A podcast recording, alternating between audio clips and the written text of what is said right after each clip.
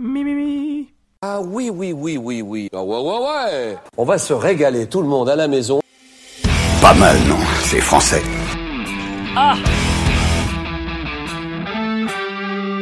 Il est superbe ton spermatozoïde, Jamy. Eh, t'as vu, c'est c'est une quinoton. Hein C'est une quinoton. Oui. Ne touche pas les trucs Alors, où est-ce que les missiles sont localisés Tout près. Où ça Dans ton cul.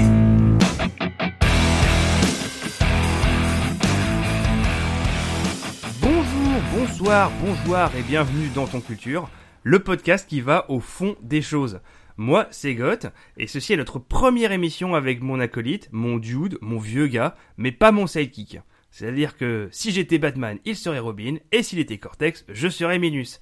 Salut Sam Salut God, ça va? Bah écoute, ça va pas mal. Euh, pour ceux qui ne connaîtraient pas encore notre émission, et nous vous savons nombreux, le principe est très simple. Sam et moi-même avons tiré de manière aléatoire un sujet à développer, que ce soit sur ses aspects historiques, culturels, sociologiques, vidéoludiques, métaphysiques, et même pourquoi pas acide acétyl salicylique. La licorne Comme suggéré par ce jingle, j'ai eu la chance énorme euh, de tirer un sujet que je maîtrise parfaitement, euh, à savoir les licornes. Euh, les licornes qui sont parfois nommées unicornes, euh, principalement en anglais. C'est une créature légendaire à cornes uniques. Bon, jusque-là, Ça, ça tombe sous le sens. Jusque-là, jusque-là, ça va. Euh, et la plus ancienne image d'un animal unicorne provient du nord de la vallée de l'Indus. C'est là qu'ont été inventés les Marlboro, je pense, daté d'environ moins 2600, soit autour de l'âge du bronze. Donc en gros, euh, c'est vraiment quelque chose qu'on connaît depuis, bah, depuis vachement longtemps. Euh, attends, excuse-moi, je suis peut-être con, mais c'est où la vallée de l'Indus? Euh, ça doit peut-être en Mésopotamie. D'accord. Son profil ne correspond à aucun animal à cornes connu dans la région, tel que le buffle ou le rhinocéros. Donc vraiment, c'était l'image d'un cheval avec une corne. Et ça existe déjà donc depuis moins 2600. Par la suite, euh, dans l'Antiquité grecque et dans l'Occident chrétien, euh, la licorne était connue euh, bah, surtout par des récits de voyageurs en Perse et notamment en Inde, sous le nom de monocéros. Voilà, c'est comme un rhinocéros, mais il y en a qu'un. Ou moins rhino ou qui a pas de rhume. Enfin, je sais pas en fait. Donc là, en l'occurrence, par la suite, la, licorne devient l'imaginaire le plus important de l'Occident chrétien depuis le Moyen Âge, et ce jusqu'à la fin de la Renaissance. Donc c'est une grande période quand même. Alors, Ah ouais, enfin, plutôt un grand, balèze, grand ouais. stretch. Euh, la croyance en son existence est omniprésente, euh, notamment grâce au commerce de sa corne. Euh, et euh, d'ailleurs, même la licorne est présente dans certaines traductions de la Bible. Ok. Alors, faut quand même, ouais, s'arrêter juste sur le fait que sa corne était en vente. Euh, ouais, non, ouais, ça m'interpelle, ça, parce que on est d'accord que c'est censé être un animal imaginaire. Exactement. Donc, ce qui prouve bien que même déjà à l'époque, il y avait quand même énormément de scams. Hein. Il y a pas... Alors moi, je veux savoir, c'est qui le mec qui a inventé ce, cette arnaque euh, de génie, quoi? Ah, je pense qu'à mon avis, ça doit être un peu comme le mec dans Lucky Luke, tu sais, avec euh, qui vendait ses élixirs. Tu vois, c'est un peu la Ah, même chose. Genre, bah ouais, oui, mais je t'assure, regarde, c'est de la, c'est de la vraie poudre de corne de licorne. Il y a pas de, il y a pas de souci, quoi. Ta Et- femme ne te quittera plus. Bah oui, justement, parce que tu peux très bien imaginer qu'un peu de la même manière que pour les cornes de rhinocéros, ils te vendaient ça comme un aphrodisiaque. Bah évidemment. Il y a de fortes chances, surtout quand on parle de, quand on parle de licorne. Et d'ailleurs, bah, le- nous on voit un peu la licorne comme un animal très gentil, un truc, un truc un peu féerique, tout ça. Mais euh, il y a un auteur euh, qui s'appelle Philippe de Taon, qui en 1300, alors lui, alors il a, il a décrit une licorne redoutable, dont le corps ressemble à celui d'un cheval, avec le pied de l'éléphant, une queue de cerf et une voix épouvantable. Ah, c'est l'amour sport. Euh, ça doit, bah, c'est un peu un mélange, ouais, Ouais. c'est, ça quoi. Et euh, sa corne unique est extraordinairement étincelante et à quatre pieds de long. Et quatre pieds de long, c'est vachement long. hein. Je pense que ça, ça correspond à peu près comme la corne d'un narval. Tu vois, c'est. Ah ouais, d'accord. Ouais, ouais, ouais. C'est que le truc, tu lui fais pas un câlin, quoi, parce que, bah, il Ça t'empale, quoi. Ah, Mm. di- ouais, directement. Et elle est si résistante et acérée qu'elle transperce sans peine tout ce qu'elle frappe. C'est une espèce de corne énergétique, si on, si on va par là, en Un fait. peu comme l'épée de l'empereur, quoi. Ouais, c'est ça, c'est un peu Mm. dans ce style-là, quoi. Donc la licorne y est cruelle et redoutable. Et donc, euh, je, vais, je vais du coup, je ne résiste pas à l'envie de, de te lire un passage, un, un poème extrait de cette œuvre. Fais-moi rêver. Euh, ouais, et encore, je, je t'épargne la version en vieux François parce que c'était à la limite du lisible. Euh, donc ça, ça parle d'une odeur de virginité qui rend la licorne, donc qui est redoutable, hein, je rappelle, hein, qui rend la licorne douce comme un agneau lorsqu'elle se réfugie dans le giron d'une jeune vierge.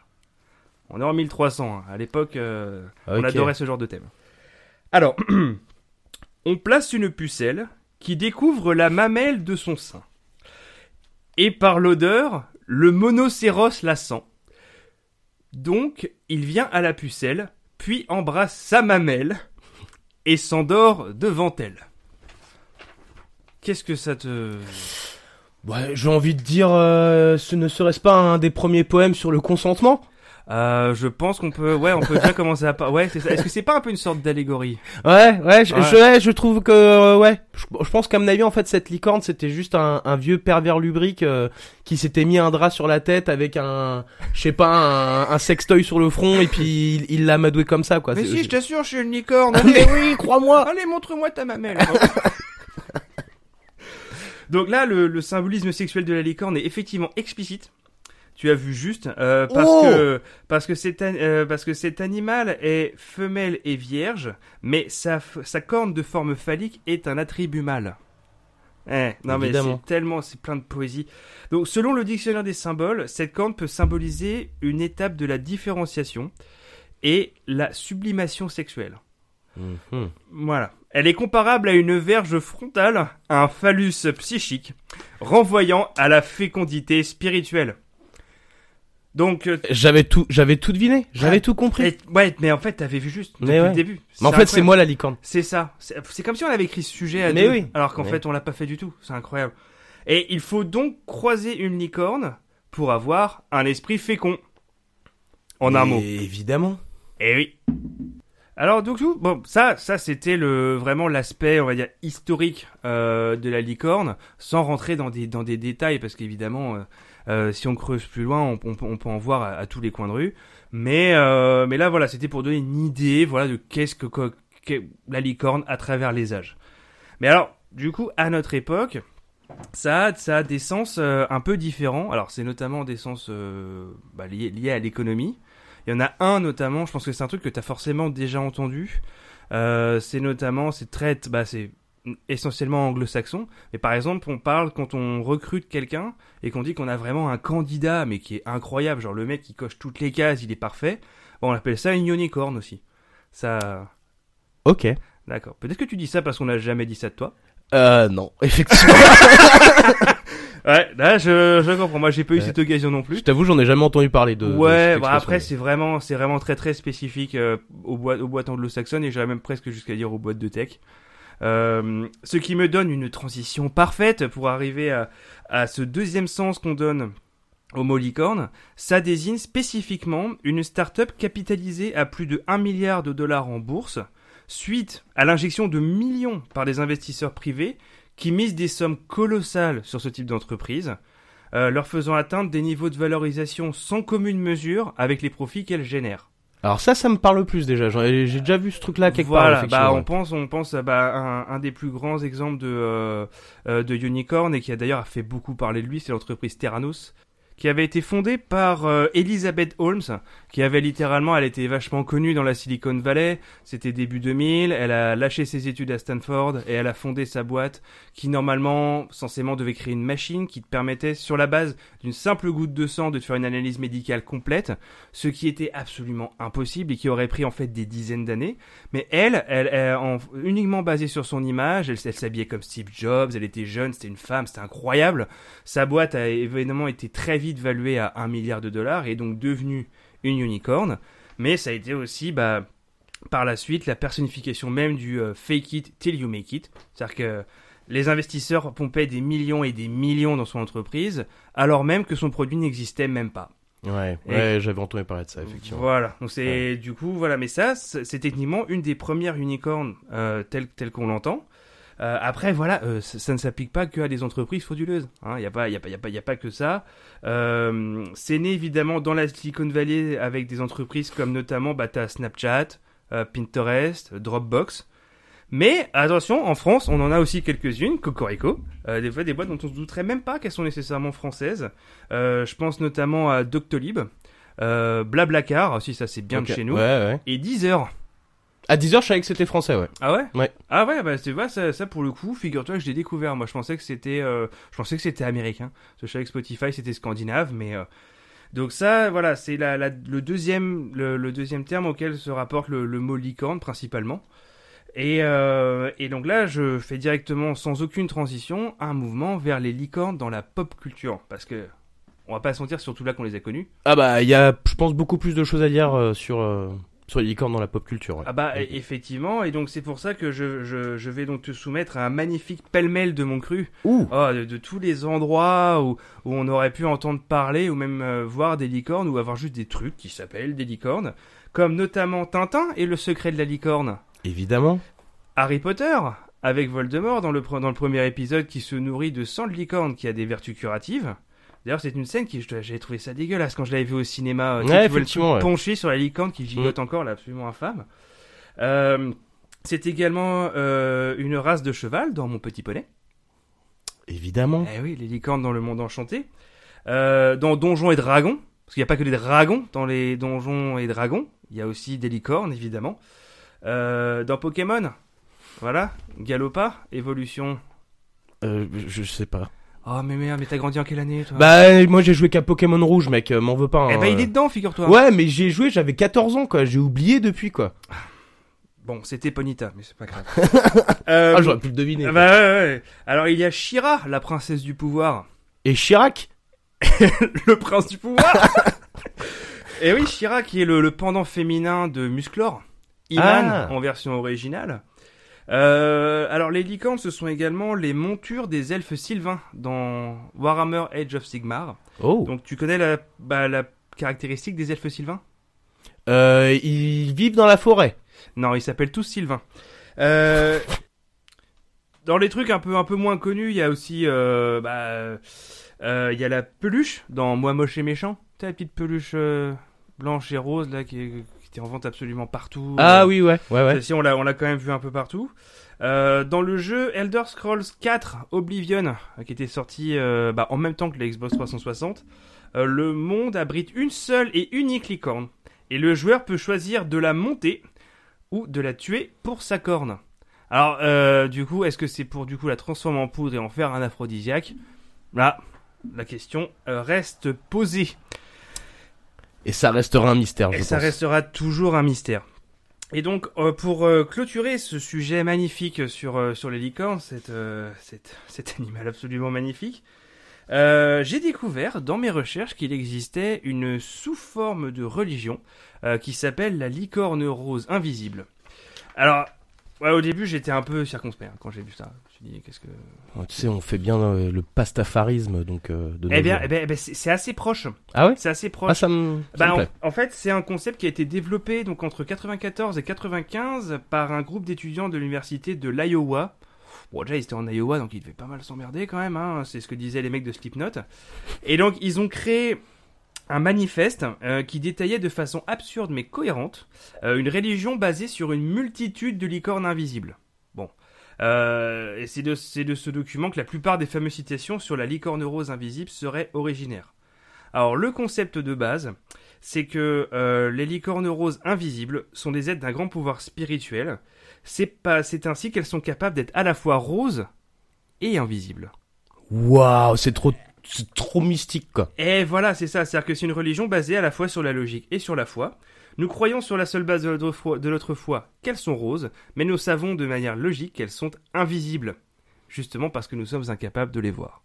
Ouais, en gros, c'est juste un mindfuck, euh, voilà, quoi.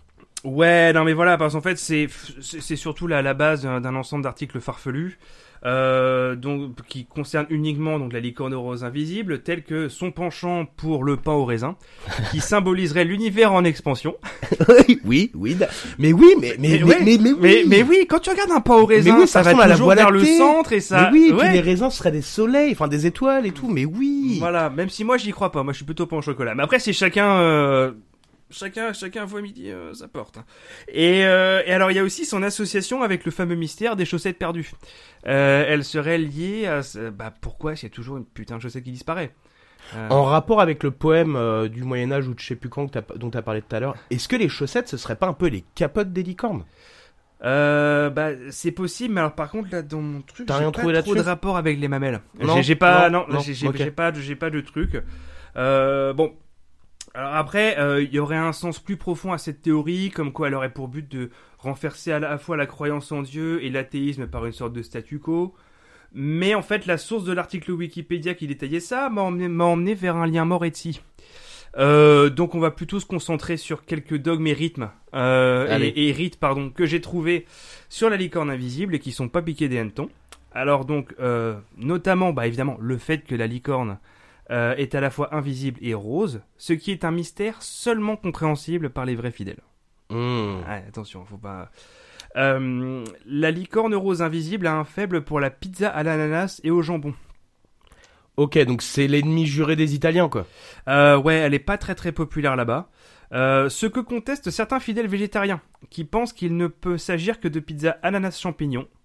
Quoi qu'il en soit, l'ananas semble faire consensus. Ok. Euh, un autre signe est sa- un autre signe de sa présence est l'apparition d'une teinte rose dans la lessive. Là où les mécréants ne voient rien d'autre du lin- que du linge qui a déteint. Hmm. Eh non mais euh, c'est- incroyable. Ils- Elles ils l'ont sont- pensé leur truc hein. Ils sont allés très très loin. Et alors évidemment, comme il y a forcément un yin et un yang, euh, un alpha et un oméga, il y a forcément le diable, un peu un sort de un- une opposition à la licorne. L'antélicorne. Il s'agit de l'huître violette. Euh, la purple, la- en anglais, donc, euh, donc dans la langue de John Wayne, la purple, purple oyster of doom. Euh, voilà, donc soit la, donc l'huître violette de l'Apocalypse. Donc il est dit que l'huître violette fut jadis un serviteur de la licorne, mais elle fut chassée de ses pâturages et renvoyée vers le mal absolu pour avoir essayé de persuader des fidèles du bien fondé de l'hérésie selon laquelle la licorne préférerait la pizza champignon poivron à la pizza jambon. à C'est vraiment n'importe quoi. non mais vraiment. Mais quelle drogue ils ont pris les mecs quoi. Ah mais je sais pas. Bah, tu sais, ils étaient à la fac en Iowa, à mon avis. Ah ouais, ils avaient du temps à perdre. ouais. farine. Effectivement, ouais. Ouais, Donc, mal. euh, c'était donc mon sujet sur les licornes. Et en guise de conclusion, alors je ne résiste pas à l'envie de sobrement vous lire les paroles d'une chanson du grand JD, euh, qui date de 2012 et que certains vont sans doute reconnaître. J'aime les licornes et leurs jolies cornes. Elles ont un pelage semblable aux nuages. Elles sont si gentilles avec leurs amis, même si elles pratiquent la sodomie.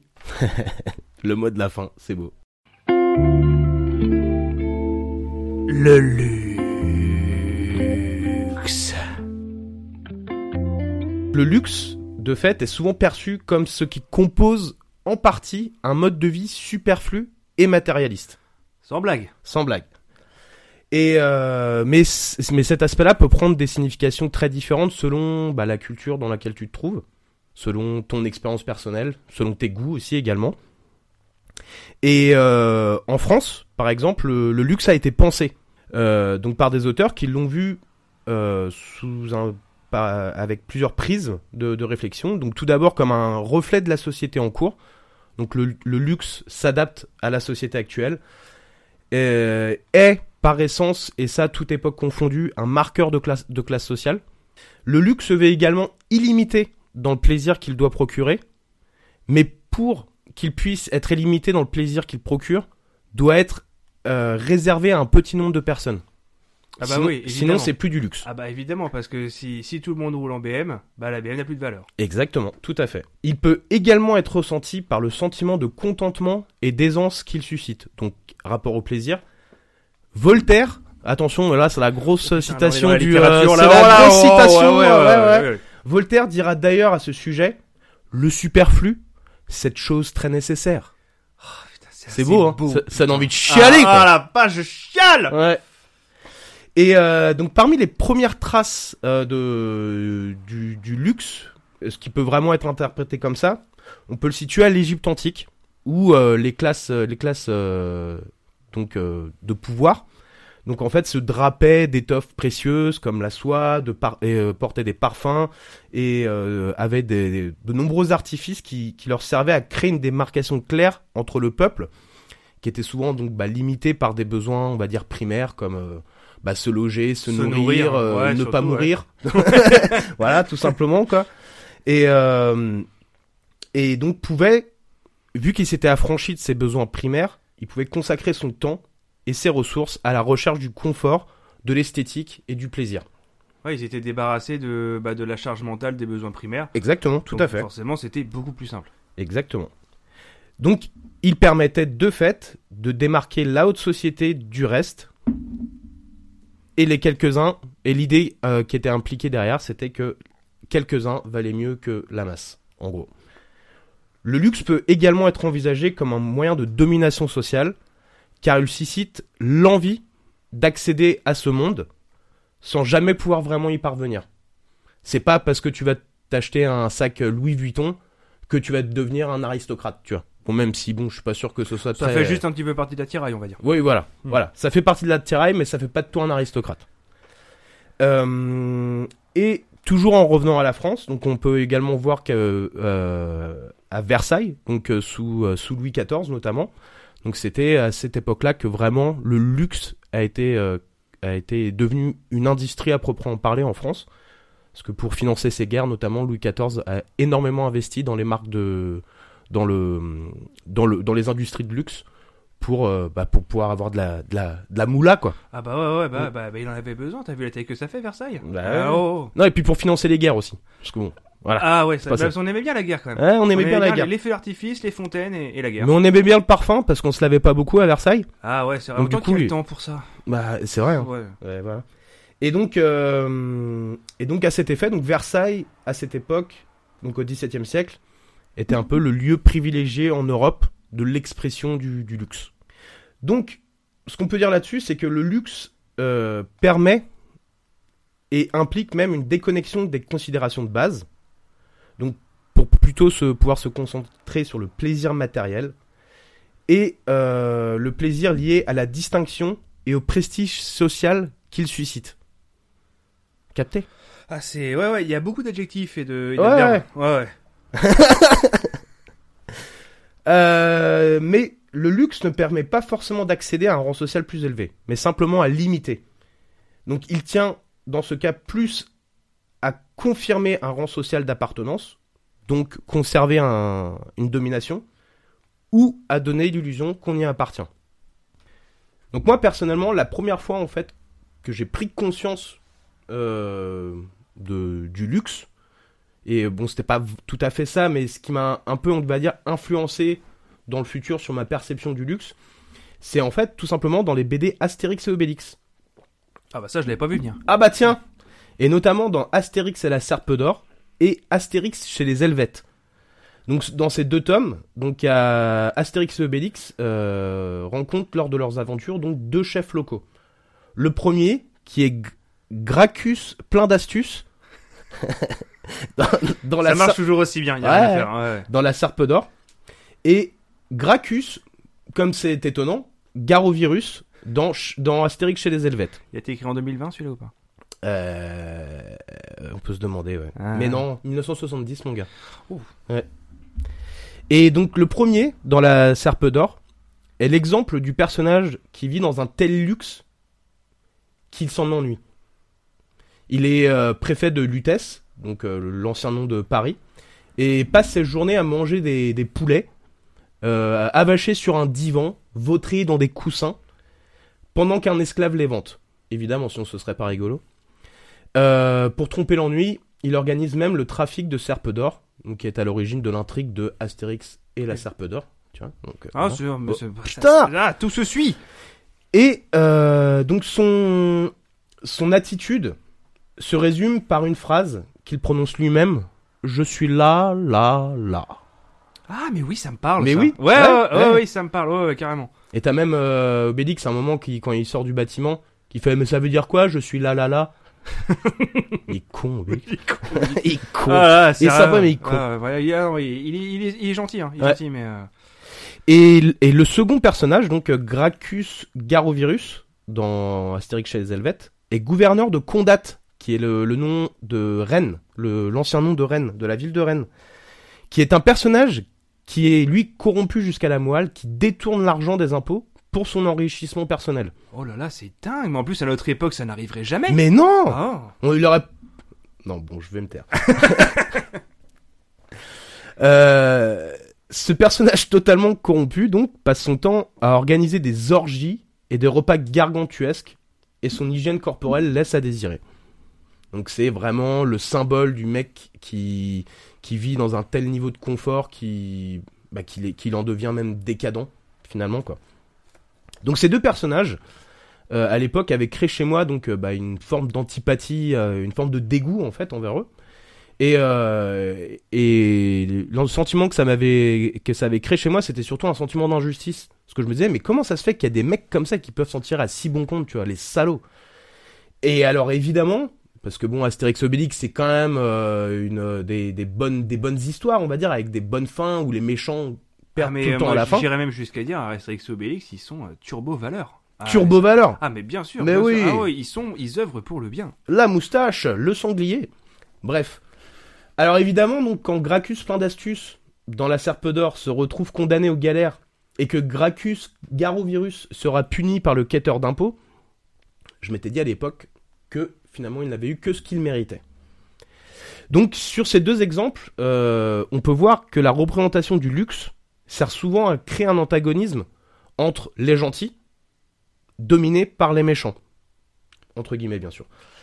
Euh, ces, méchants, donc, exploitent euh, le labeur des gentils afin de jouir d'un mode de vie luxueux. Et à cet effet, donc, j'ai choisi quelques deux œuvres, trois œuvres, pour, euh, pour illustrer justement ce propos. Ah, j'ai vraiment hâte de voir euh, de quelle œuvre tu vas faire un étalage complet. Alors prépare-toi, mon gars. Alors, euh, le, le premier, c'est un film, donc. C'est Demolition Man. Ah, ah la quintessence des années 90. Ah ouais, et, et bon là, tu peux me dire, bon bah mais, mais c'est quoi le rapport là? C'est n'importe quoi. Donc juste pour mise en contexte, donc Demolition Man, c'est un film sorti en 93 et qui, et ça je le savais pas avant de faire ces recherches, qui a, qui a été en fait euh, inspiré par le meilleur des mondes d'Al- d'Aldou- d'Aldous Huxley. Mais quand on y pense, ça paraît assez logique finalement. Ouais, il y a, y y des, ressemblances. Ouais. Dans sa représentation d'une utopie futuriste quoi. Donc en gros, pour faire vite fait le résumé de l'histoire, c'est que John Spartan, suite à un donc euh, Sylvester Stallone, euh, suite à un, un accident euh, durant un combat où il était confronté donc à Simon Phoenix, interprété par Wesley Snipes, euh, donc fait exploser un bâtiment et euh, qui fait des dizaines de morts, et il est condamné à une peine de cryogénisation, si je ne m'abuse, et pour se réveiller en 2032 dans la ville de San Angeles, l'ancienne Los Angeles. Et il se réveille donc dans un, dans un monde, euh, une utopie notamment euh, pacifiste, euh, où euh, la, la maladie, euh, la faim, euh, enfin tout ça a- semble avoir été éradiqué du moins, et où tout le monde a l'air de vivre euh, plus ou moins sous d'une façon assez égalitaire. Bon évidemment il y a un poteau rose. Donc plus plus John Spartan euh, donc euh, avance dans l'histoire et plus on, apprend à le découvrir dans cette histoire, euh, plus sa vulgarité sa vulgarité pardon très 20e siècle et Ah bah oui, euh, mais on l'appelle l'homme des cavernes dans le film. exactement Parce tout à fait. notamment, il y a quand même, il y a quand même un peu partout des robots qui te filent une amende quand tu sors une insanité. Exactement. Et puis le comble du, de la, du raffinement dans ce monde-là, c'est quand même les fameux trois coquillages. Bien sûr. Parce que, évidemment, parce que dans, dans les toilettes, bah, il n'y a pas de PQ. Bah, comment il fait? Eh ben, il y a juste trois coquillages. Exactement. Tout à fait, c'est exactement ça. Et, et d'ailleurs, c'est toujours un mystère ces fameux trois coquillages. Personne ne sait comment marcher trois coquillages. Bizarre. Donc, du coup, pour lutter contre Moi, je pensais que ça servait de pelle, en fait, en fait, à moitié, mais je trouve ça un peu dégueu Alors, comme image, quoi. Alors, mon, euh, moi, la, De la- pelle à caca, la vois. théorie, la théorie que j'ai, c'est qu'en fait, tu utilises un coquillage pour, euh, pour te racler l'intérieur des fesses, tu vois. L'inter... Ah, ouais, oh, ok. Ouais, voilà. Et en fait, avec, euh, avec le, le deuxième, tu enlèves ce que t'as, ce que t'as récupéré dans le premier coquillage. Euh, et le troisième coquillage, Eh non, je l'ai pas en fait. Le troisième, tu te le colles sur le front. Le code, tu te colles sur le front et tu chantes en italien. Je sais pas. là, honnêtement, là, je, je ne sais pas. Et je pense que c'est fait partie de ces trucs qu'on ne le saura jamais. ouais. Non, et peut-être que c'est mieux que ça reste un mystère. Mais euh, et également, il y a aussi un, un autre élément, c'est que euh, quand euh, quand John Spartan, quand no- notamment Lénina, qui est interprétée par Sandra Bullock, lui propose d'avoir un rapport sexuel. Et que lui, il se ramène genre en mode euh, ouais, vas-y, je vais me la serrer et tout ça. Et en fait, qu'ils mettent un, des casques de, de VR Ouais. et euh, quand lui, il comprend pas ce qui se passe en fait, et puis il va, il y va pour euh, bah pour avoir un rapport avec On elle, le pour être- pour rentrer en contact avec elle, on va avoir un rapport physique avec elle. Elle, elle est outrée, quoi. Parce qu'elle est là, non, mais tu me touches pas, quoi. Et donc, on voit qu'on vit dans un monde qui est complètement, donc, euh, euh, qui est complètement Aseptisé. aseptisé, merci. Et où, sous des abords de, bi- de bienséance, de politesse, de douceur, que finalement, euh, ce monde euh, qui, apparaît d'une certaine façon euh, parfait est en fait très ennuyeux, quoi. Et surtout, là où le là où le bas blesse, c'est qu'on s'aperçoit qu'en fait, ce n'est pas du tout un monde égalitaire, car à un moment, il se retrouve dans les souterrains de San Angeles et il se euh, il est euh, il découvre en fait toute une partie de la population qui vit dans une précarité totale. Euh, D'ailleurs, ils sont assez représentés de façon caricaturale, genre Ah bah, on dirait carrément tous des SDF. Hein, euh, bah, on dirait des, des gavroches dans, euh, dans, dans le Paris de l'époque, quoi. C'est, ils sont, ils sont sales, ils ont du cambouis sur la, sur le visage, tu Ils vois. mangent des burgers de rats. D'ailleurs, j'avoue que cette scène-là, ça m'a franchement donné envie de manger un burger de rat, bah, et du coup, j'étais curieux parce Ouais. qu'en fait, quand tu le vois, tu sais, il mange le burger, il fait Ah, c'est bon, c'est Ouais. du rat, puis il a pas l'air mécontent. Donc, Mais euh, surtout, par contre, il y a un truc que je comprends pas, c'est qu'il boit quand même une Budweiser. hein. euh, ouais, mais parce qu'il y a quand même des placements de produits. Tu sais comment on finance un film ou quoi? Bah, non, mais, Hein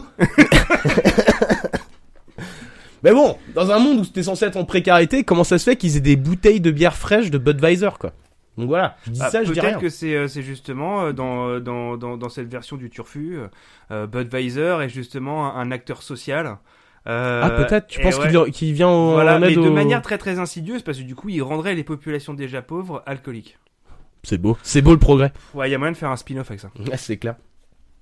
Et donc, euh, dans ce monde, donc euh, euh, soi-disant parfait, l'antagoniste, euh, qui est initialement le criminel Simon Phoenix, en fait, est euh, manipulé par le docteur Raymond Cocteau, qui est le dirigeant de la ville de, San Angeles. Donc, ce type, sous des allures paternalistes et de maître de vertu, est totalement motivé par l'appât du gain et le pouvoir, et considère d'ailleurs le reste du monde comme de la vermine, littéralement. Il a un dédain profond pour euh, tout ce qui n'est pas de sa stature. Et d'ailleurs, dès le début du film, son apparence précieuse et, et drapée, il a une espèce de toge à moitié. Un est- kimono, même, on dirait. Ouais, ah oui, un Ouais. kimono peut-être plutôt, effectivement. Ouais. Euh, avertit déjà du fait que c'est un personnage par ses attributs. Donc euh, le fait qu'il vit dans des, dans des bâtiments luxueux, le fait qu'il s'exprime de manière précieuse. Déjà, ça, l'avertit, ça, ça, ça nous avertit sur ses mauvaises intentions. Donc voilà. Donc ça, c'était déjà une première image de comment est-ce que une certaine idée du luxe, une certaine perception du luxe peut amener à penser que justement c'est le luxe est un moteur en fait, en fait de, de corruption d'une certaine façon. Ouais, que, et que même au final, du coup, le fait de d'enlever euh, d'enlever comme ça des, des contraintes sur à l'échelle d'une société tout entière, euh, bah ça, au final, ça ne résout absolument pas les problèmes. Ça fait surtout que les masquer. Exactement, tout à fait, c'est exactement ça. Et donc euh, le deuxième, la deuxième œuvre que j'ai choisie, c'est donc Hunger Games. Ah oui, Hunger Games, c'est pas genre euh, Battle Royale, mais avec des gens qu'on la dalle. Euh, Un peu, oui, c'est exactement ça, tout à fait. Donc c'est d'abord une saga de romans publiée euh, de 2008 à 2010, puis ensuite adaptée en film de 2012 à 2015.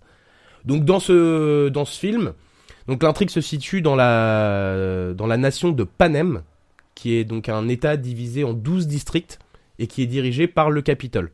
Le, le Capitole, qui est la capitale. Waouh, ils sont allés vachement loin. Ouais, ouais, ouais, ils se sont bien pris la tête. Euh, donc, en, euh, lié à une révolte ratée qui s'est passée euh, quelques années auparavant, euh, le Capitole a décidé de mettre en place une, une forme de punition, donc les Hunger Games, où chaque district doit tous les ans choisir deux tribus, un garçon et une fille, âgés entre 12 et 18 ans, et qui devront se battre jusqu'à ce qu'il n'y ait plus qu'un seul survivant. Sympa, les gars. Déjà, tu te dis, ouais, tous les ans, c'est c'est la teuf. Hein. Ouais, Ah, c'est clair. Ça donne envie de faire des gosses. hein. ah ouais, grave.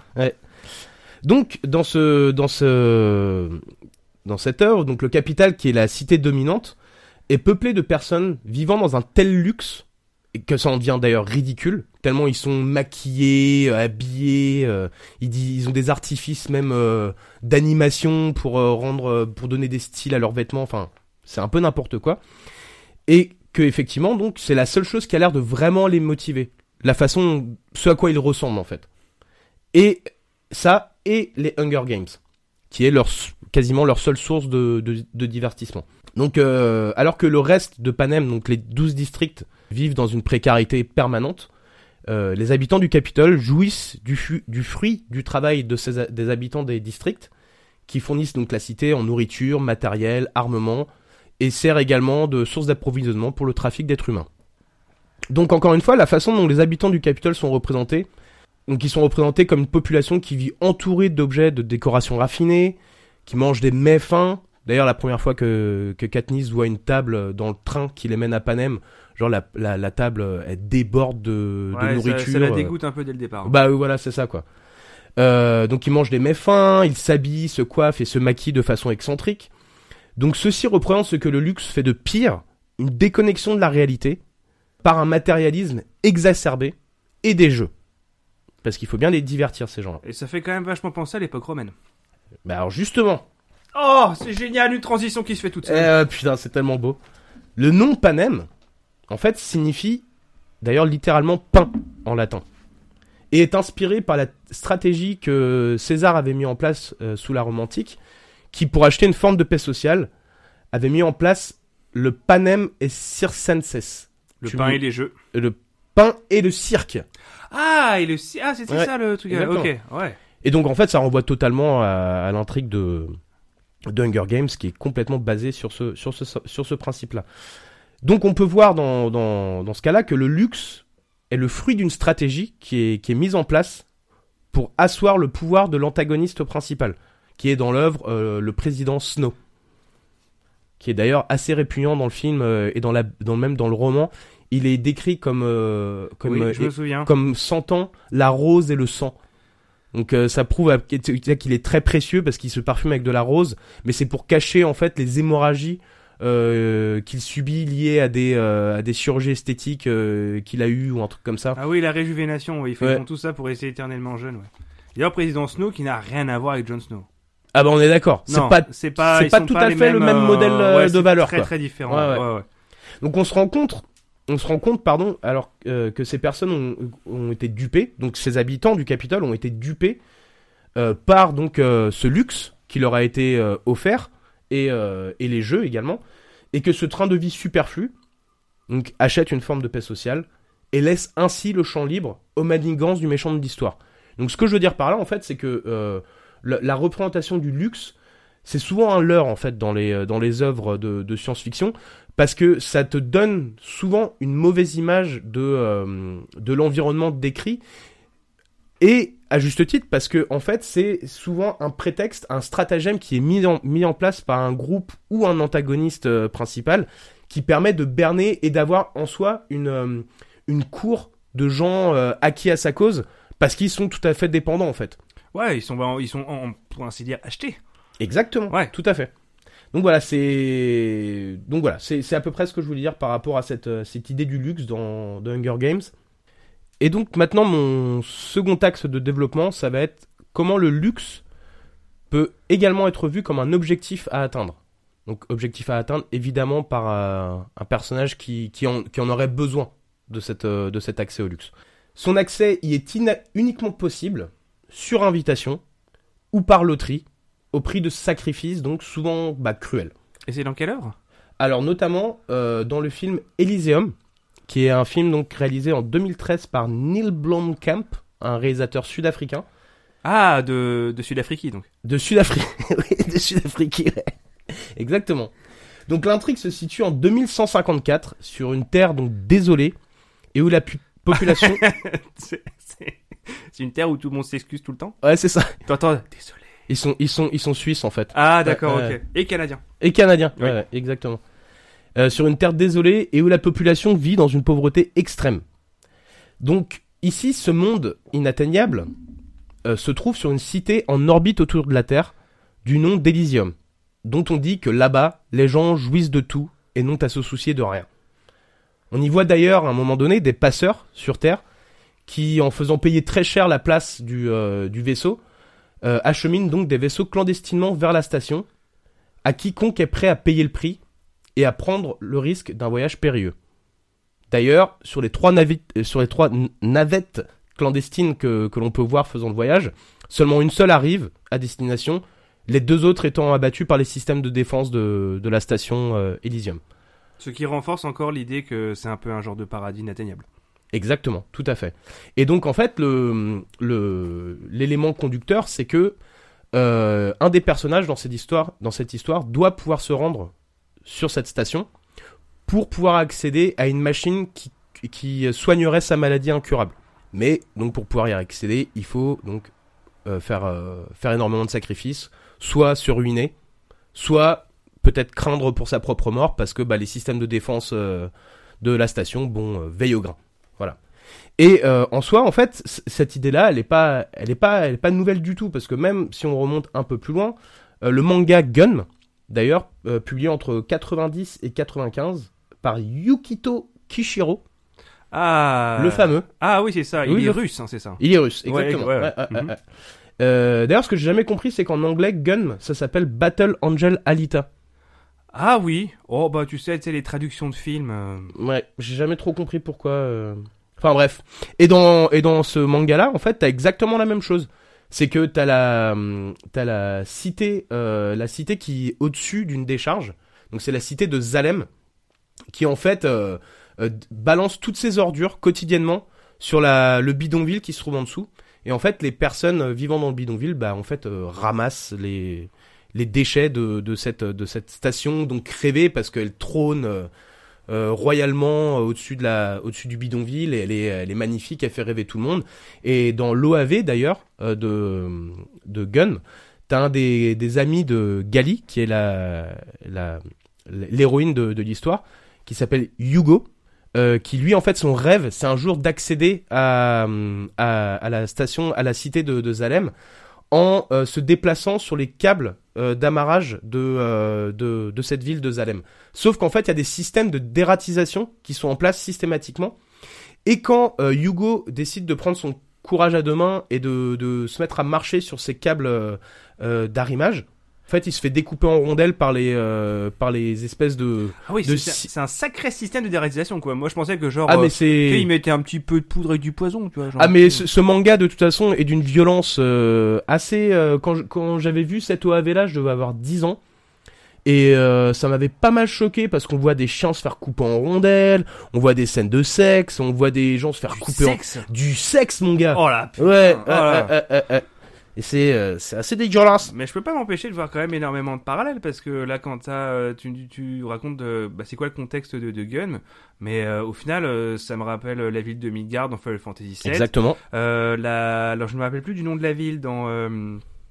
Ah oui voilà, euh, Bla- Blade Runner, donc avec vraiment la, la ville dans les nuages et les bas-fonds. Mm. On retrouve la même chose aussi dans le cinquième élément. Exactement. Euh, dans le cinquième élément avec euh, la, la différence clairement, donc à, à nouveau bah, toujours une distinction sociale. ouais, c'est ça. ce- et de, de, de manière générale, de toute façon, plus tu es au, au- plus tu es haut, plus tu domines les autres, plus tu appartiens à une société qui bénéficie d'un luxe. Bah exactement. Bah d'ailleurs, en termes de cinéma, la première fois que ça, ça a été représenté, en termes de cinéma de science-fiction, c'est Metropolis, si, euh, qui montre vraiment, tu vois, une ville donc tentaculaire où euh, les euh, les intellectuels et les, aristocrates vivent dans les hauteurs, dans les gratte-ciel de la ville, alors que bah tous les euh, bah, tous les travailleurs, les ouvriers, ceux qui aident en fait finalement à la fabrication euh, avec leurs petites mains de la de la cité, bah, vivent en fait dans les bas-fonds de cette ville. Et d'ailleurs, ça renvoie d'ailleurs au mythe biblique de la tour de Babel, qui est également, enfin, qui a inspiré en fait, qui découle, qui a inspiré toutes ces euh, toutes ces œuvres là.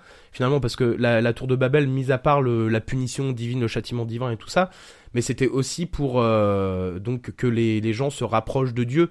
Mais bon, pour être pour être dans cette tour de Babel, euh, seuls seuls ceux qui en avaient l'autorité ou le statut pouvaient être dans les dans les hauteurs de cette tour de Babel. Sinon, le reste de la population vivait dans des villages alentours, quoi. Donc, et du coup, j'imagine que pour accéder en haut de ces tours, je suis pas familier avec le mythe de la tour de Babel, mais j'imagine Pas que trop non plus. Euh, J'imagine que du coup, pour accéder, pour accéder au sommet de la tour, il fallait du coup soit faire preuve d'avoir un certain nombre de possessions matérielles, soit d'être du coup admis par une personne de pouvoir. On Exactement. revient toujours un peu au même truc quand même. hein. Bah oui, c'est ça. C'est soit il faut payer, soit il faut avoir des connexions. Voilà, pour En gros. rentrer, en fait, c'est, en fait, on peut imaginer que le, le concept même du luxe, en fait, et de, euh, et de, et de cette conception de la haute société, c'est exact. La, la- je trouve que la meilleure, la meilleure métaphore, c'est le country club. Mais oui, que, mais c'est un fait, peu ça, Les ouais. country clubs euh, aux États-Unis, souvent, soit tu peux y venir parce que quelqu'un, un membre, t'a déjà invité, soit parce que, bah, du coup, tu as les moyens de te payer les cotises. Ouais, c'est ça. C'est, exactement ça, tout à fait.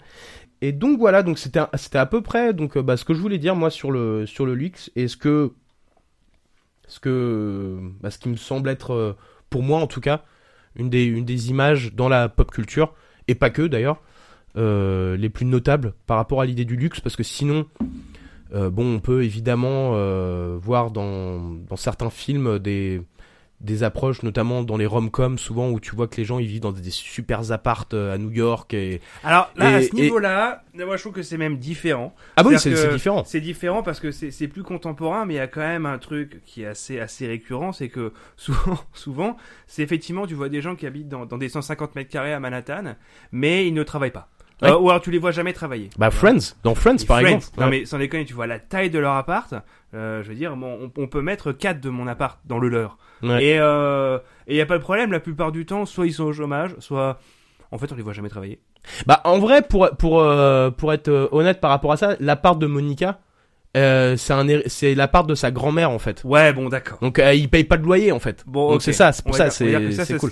Mais bon. un petit peu. Ils vivent à Manhattan, euh, Rachel elle est euh, elle est serveuse au Central Perk et et Monica elle galère à trouver des contrats pour être cuisinière quoi en gros quoi. Ouais, c'est ça. Donc Donc, Voilà, ils sont pas, ils sont pas directeurs commerciaux, euh, marketing ouais, ou gestionnaires de réseaux sociaux. c'est ça. Bon, eh Bon, bien. voilà. Oh mais non. C'est- c'est- oh, mais mais attends-moi de faire. faire. Ah.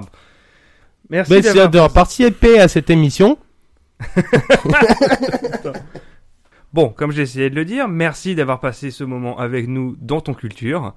Donc, comme euh, nous sommes basés sur des sujets aléatoires, c'est le moment fatidique de choisir le sujet de l'émission suivante. Youpi Et donc, je choisis la petite boîte.